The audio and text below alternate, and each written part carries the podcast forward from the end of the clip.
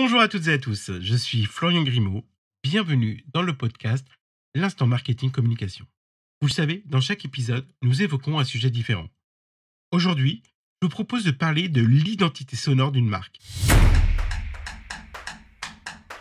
Alors tout d'abord, l'identité sonore d'une marque, c'est quoi? Eh bien, c'est une mélodie, un son, une ambiance qui définit sa personnalité, sa signature.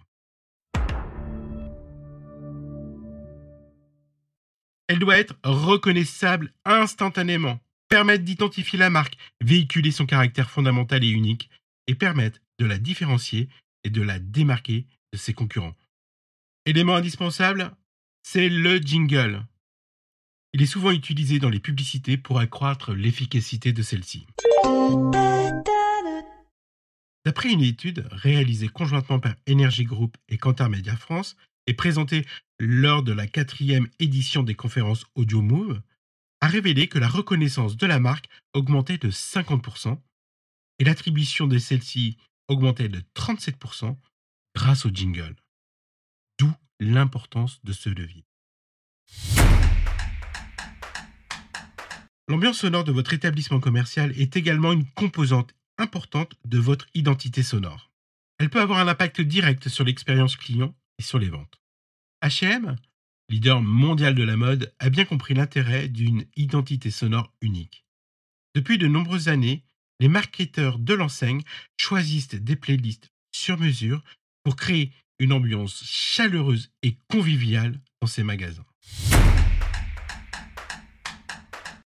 L'identité sonore d'une marque offre de nombreux avantages, notamment une meilleure reconnaissance de la marque, une plus forte mémorisation de celle-ci, une meilleure relation avec les clients et une augmentation des ventes.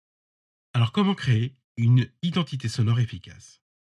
Eh bien justement, pour créer celle-ci, il est important de bien définir la personnalité de la marque, choisir un son qui soit en cohérence avec cette personnalité, tester l'identité sonore auprès des clients.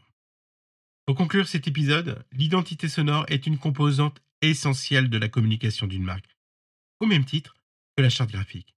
Elle favorise l'expérience client et le business en mettant les consommateurs dans de bonnes conditions. Et vous justement, vous en êtes où sur votre identité sonore?